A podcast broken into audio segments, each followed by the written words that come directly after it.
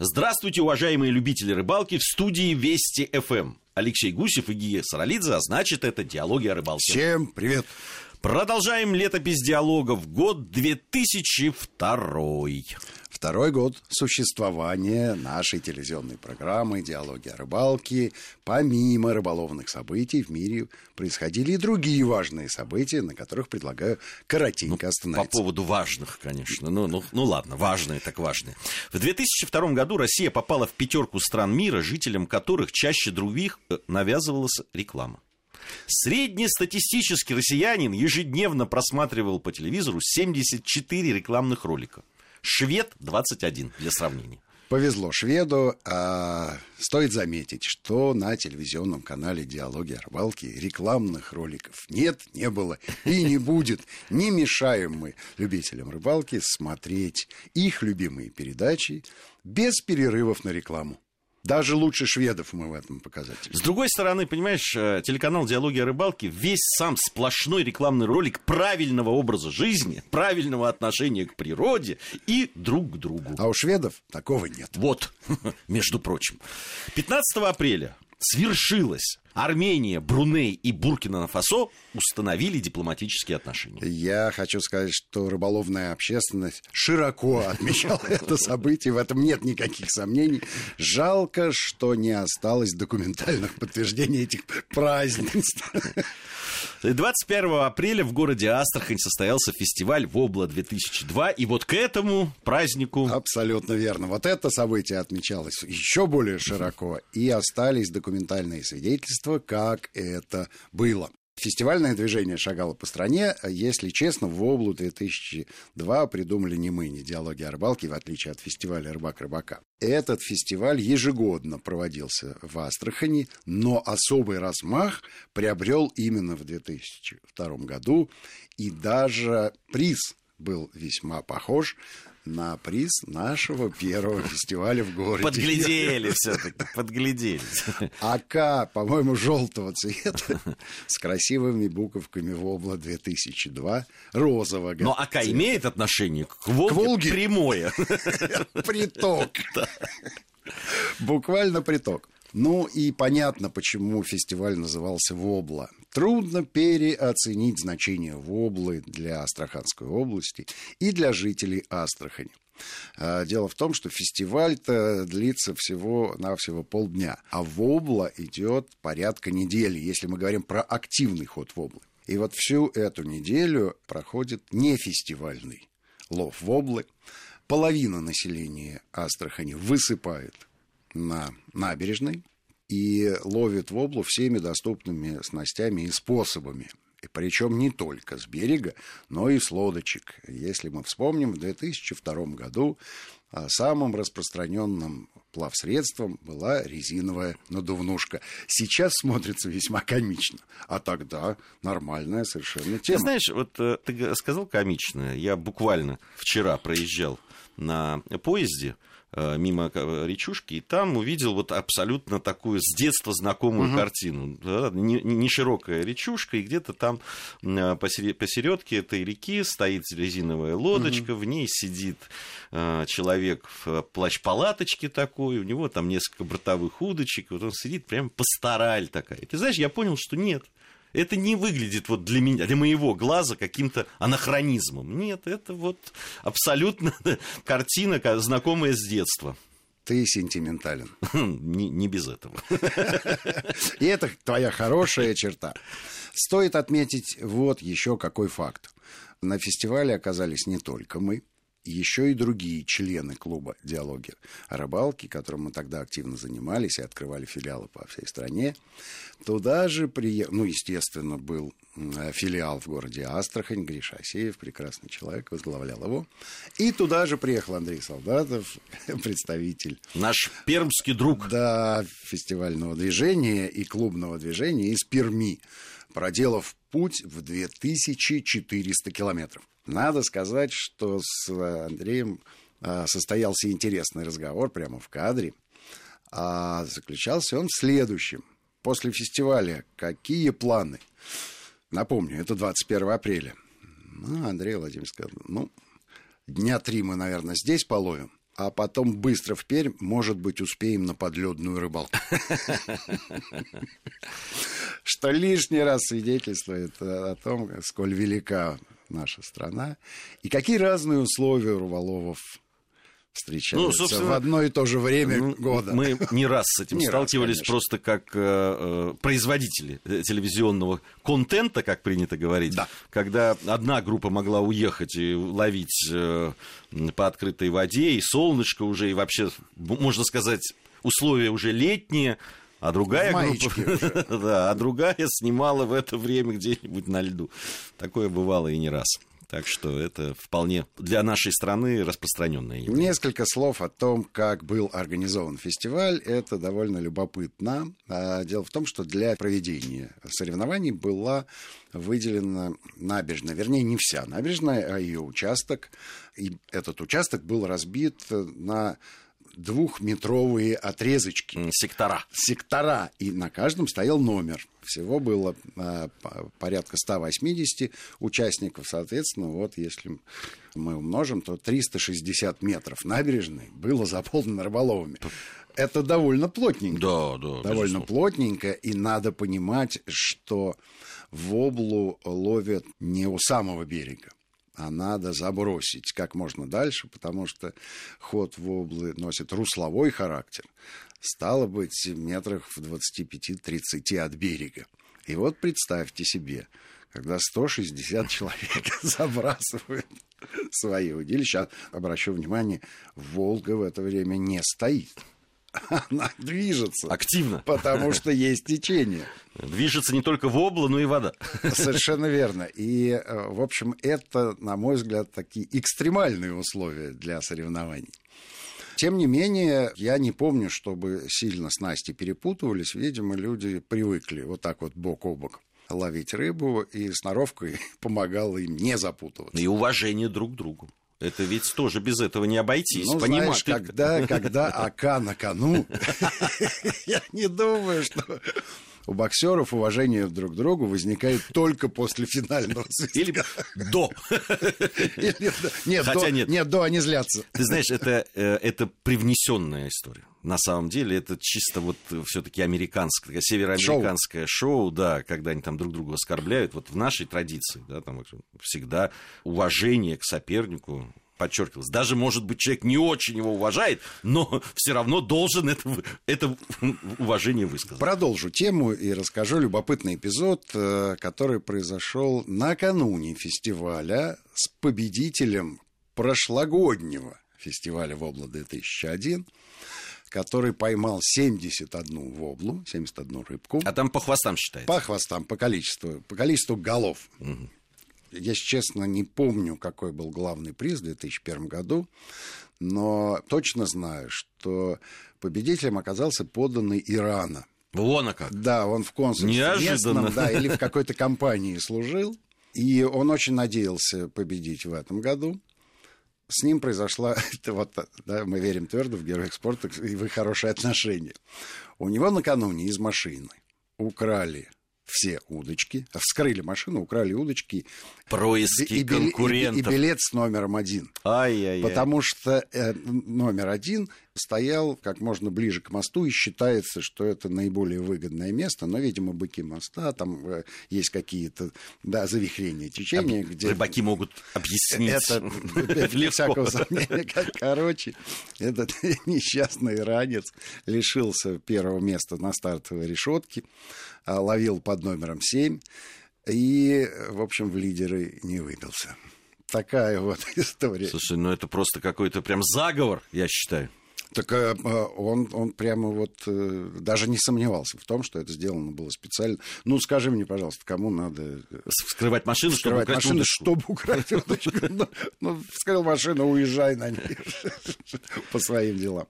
Победитель в итоге поймал больше ста больше ста рыб, получил аку. Ну, это, а, это, это очень приличный результат. Ну, просто... Если честно, то а, средний результат был в районе трех десятков рыбин. Вот. А один из э, представителей Перми, директор нашего клуба Сережа Нелюбин, а, получил приз за самую крупную рыбу. Ему на червячка попался судачок. Мы... И, и сделал его героем эпизода. Знаем мы такие случаи. У нам на манку попадался судачок, как известно. на манную болтушку. Был у нас э, еще и мини-фестиваль же. Ну, мини-фестиваль, это мы так его обозвали. Дело в том, что, естественно, после фестиваля «Воблы» мы уехали на базу «Заповедная сказка» и продолжили ловить воблу там.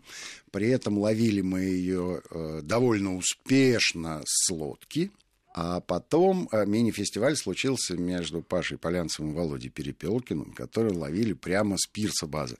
Один э, с берега ловил, а другой, если ты помнишь, там был дебаркадер, и он, ну, да, говоря, с, да, открытая была. Да, с открытой площадки дебаркадера. И по, получилась вот такая вот разница в расстоянии.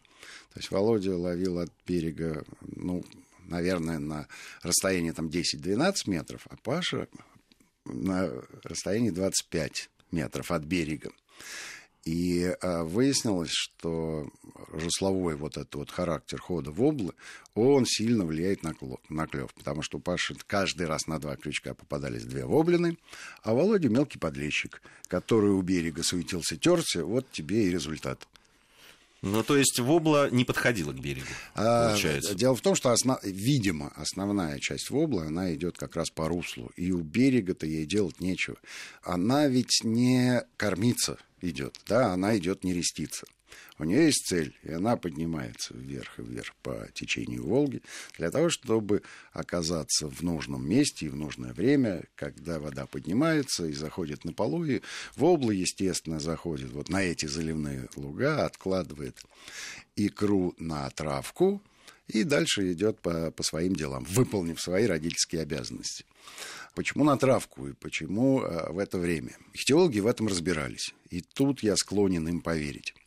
Дело в том, что глубина воды небольшая на этих заливных лугах, но редко бывает больше полуметра. Обычно это... Ну, это 15-20 сантиметров. 15, именно так, 15-20 сантиметров. Вот. При этом она как быстро нагревается, так быстро и остывает. И вот если, если у самых э, корней воды там температура попрохладней, а, а сверху может быть даже и жарковато. И есть э, вот этот вот слой, гидроклин, так называемый, он примерно на расстоянии 10 сантиметров от дна. Это вот ровно та, та самая травка, молодая, зелененькая, свежая, на которую вобла откладывают икру. И вот в этом слое температура плюс-минус э, одинаковая. И ровно та, которая нужна вобле. Ты же помнишь, что первые инвестиции щука, судак, окунь, да, а потом карповые рыбы. Есть щука достаточно 7 градусов температура воды, то вот для обла там в районе 10-12 вот самое комфортное. Ну вот именно вот эти э, специфические вещи как раз э, и были нарушены в этом году, о чем как раз и в том числе э, наши друзья из Астрахани, э, члены нашей команды диалоговской, э, и говорили, что в этом году очень низкая вода была, и как раз вот те Ты места... считаешь, что ее практически не было. Да, и вот как раз те места, где обычно вобла нерестится, вот там просто воды просто не было. Но надо сказать, что нерестится там не только вобла, а большинство карповых рыб. Там нерестится, естественно, сазан, да, красавец, которого мы очень любим. Ну и там нерестится карась там не рестится густера, там не рестится лещ. Когда вода высокая, то, естественно, этих э, полоев или заливных лугов вполне достаточно для всех видов рыб. Когда вода низкая, то считай, что это э, колоссальная проблема.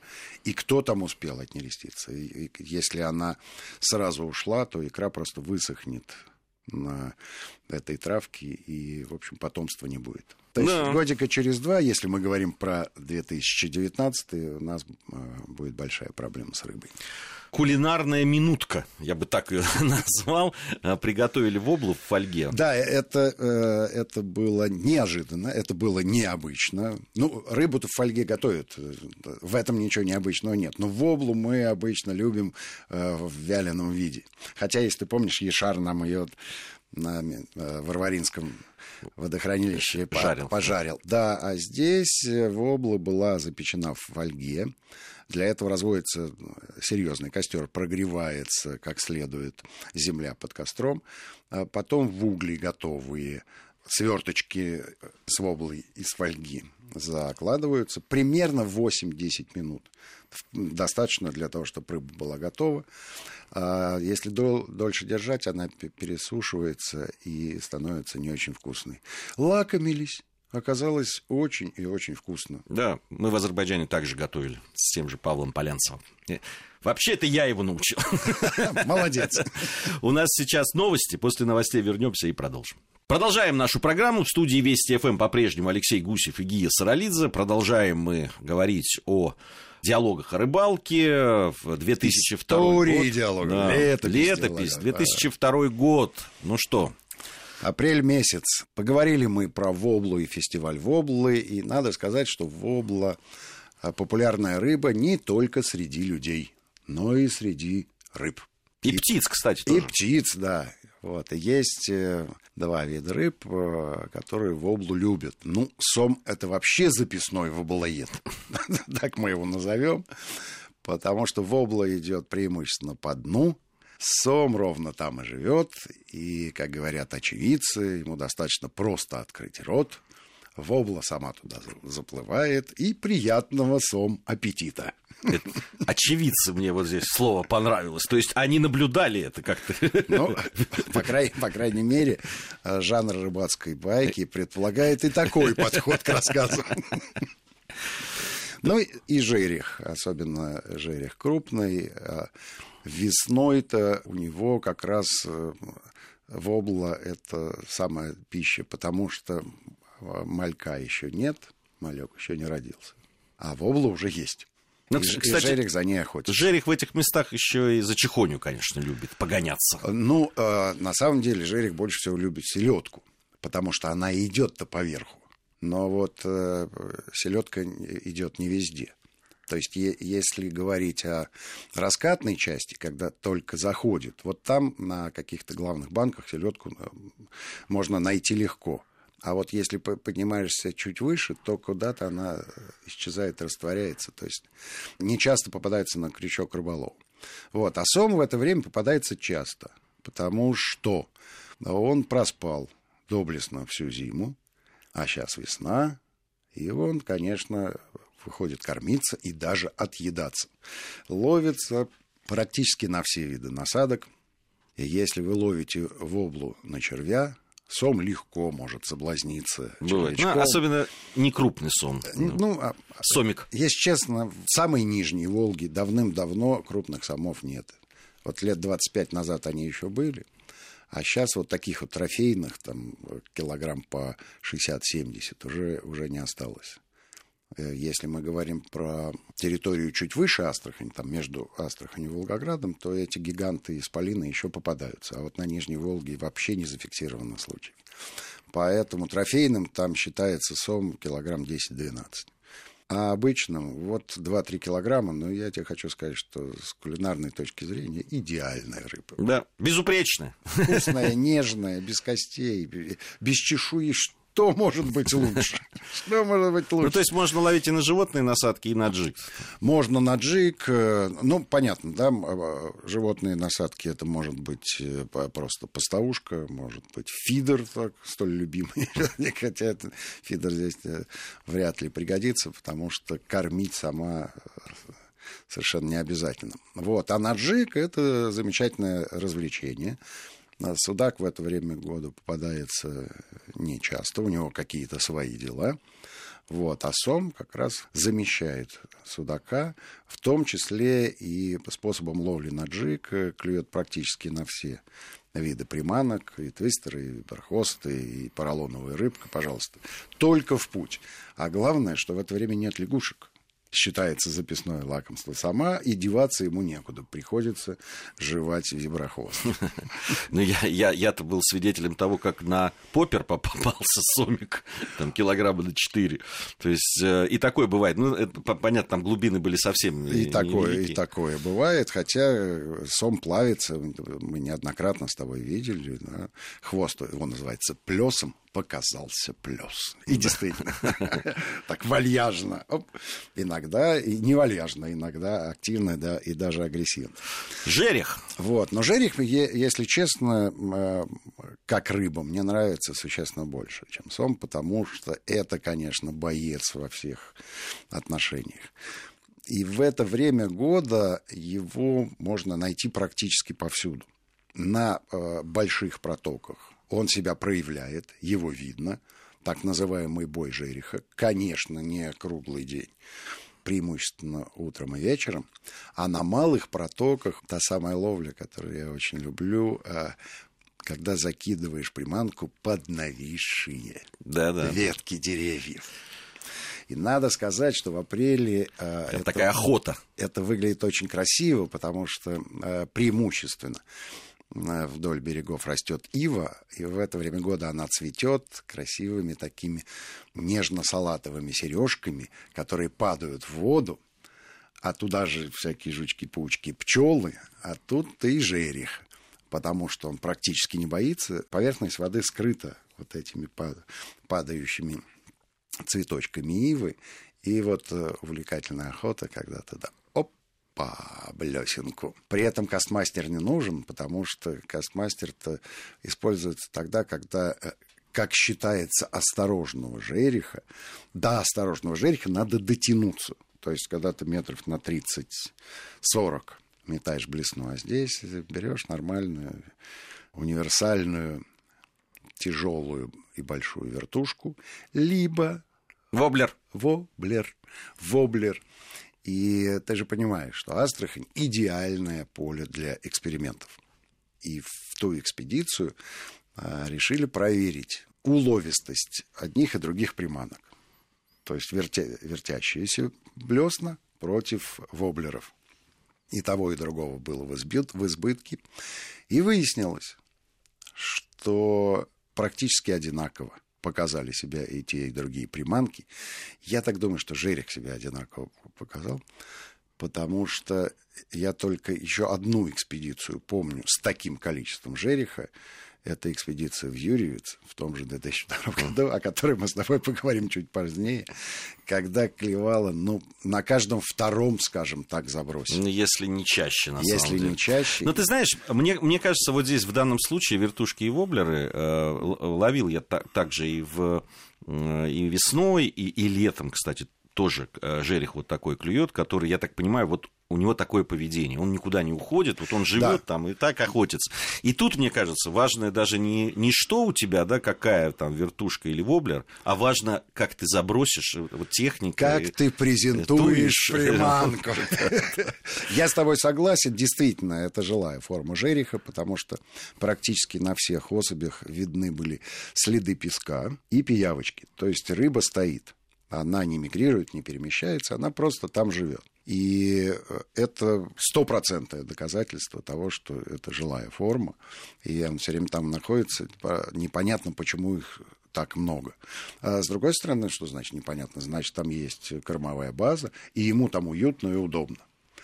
Еще хочу упомянуть одну вещь, которая меня в той экспедиции поразила, и я никогда не сталкивался. Это кулинарная подробность. Когда мясо наших героев, Сама и Жериха, было объединено в одно блюдо. И называлось это «Заразы из Сама и Жериха». Какая красота! Это кто ж такое придумал? А, в двух словах о рецепте понятно, что филей сама делается мгновенно, а вот с жерехом надо повозиться. Соответственно, его надо почистить, постараться удалить косточки. Потом мясо смешивается, сама из жереха пропускается через мясорубку. И из него делаются из этого фарша такие вот блинчики. На блинчики выкладываем поджаренный до золотистого цвета репчатый лучок, мелко порезанное вареное куриное яйцо, мелко порезанный чернослив, орехи и кусочек сливочного масла. После этого мы закрываем сразу, опускаем в э, взбитое яйцо, потом в панировочные сухари и выкладываем на сковородочку хорошо разогретым растительным маслом.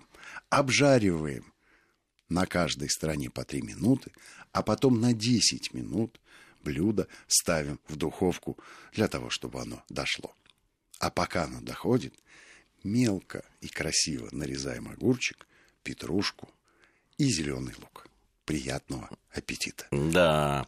Кстати, ведь э, жерех в принципе, у рыбаков не славится своими кулинарными. Но только если балык. Балык, да. А вот, вот в такой заразе, конечно, он прекрасен. Но мне такое ощущение, что тут жереха можно заменить кем угодно. Щукой, там, не знаю, еще чем-нибудь.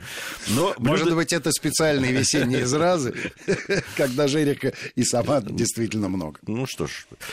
Вот на этой не побоюсь этого слова, вкусной ноте мы и завершаем. Сегодня Алексей Гусев и Гия Саралидзе были в студии Вести ФМ. Надеюсь, совсем скоро мы с вами встретимся и, как всегда, говорим... Все будет клево.